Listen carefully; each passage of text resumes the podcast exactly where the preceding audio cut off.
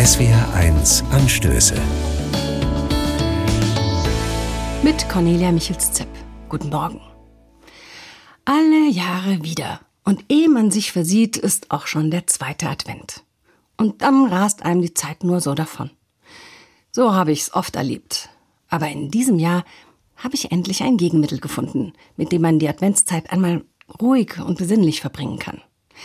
Ein selbstgefüllter Weihnachtskalender. Und was bitteschön soll daran entlastend sein?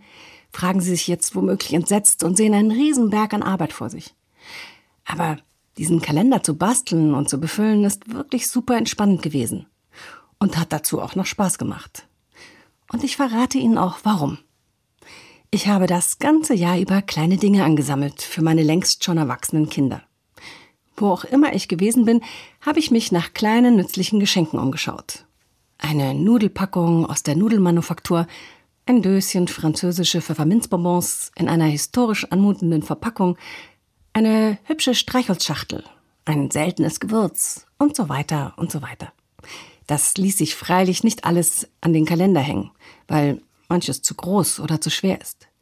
Da habe ich das Päckchen eben mit einer Zahl versehen und es muss unter den Kalender gelegt werden.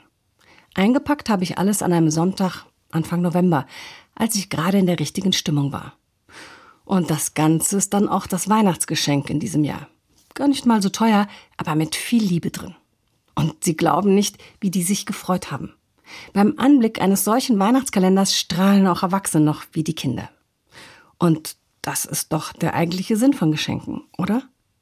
Zugegeben, für dieses Jahr kommt die Idee etwas spät.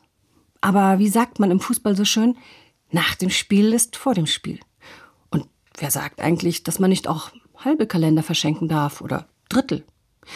Mir selbst habe ich damit jedenfalls das größte Geschenk gemacht. Ich habe mir die Besinnlichkeit der Weihnachtszeit zurückerobert. Und eines weiß ich schon. Im nächsten Jahr mache ich es genauso. Alle Jahre wieder. Cornelia Michels-Zepp, Bad Kreuznach, Evangelische Kirche.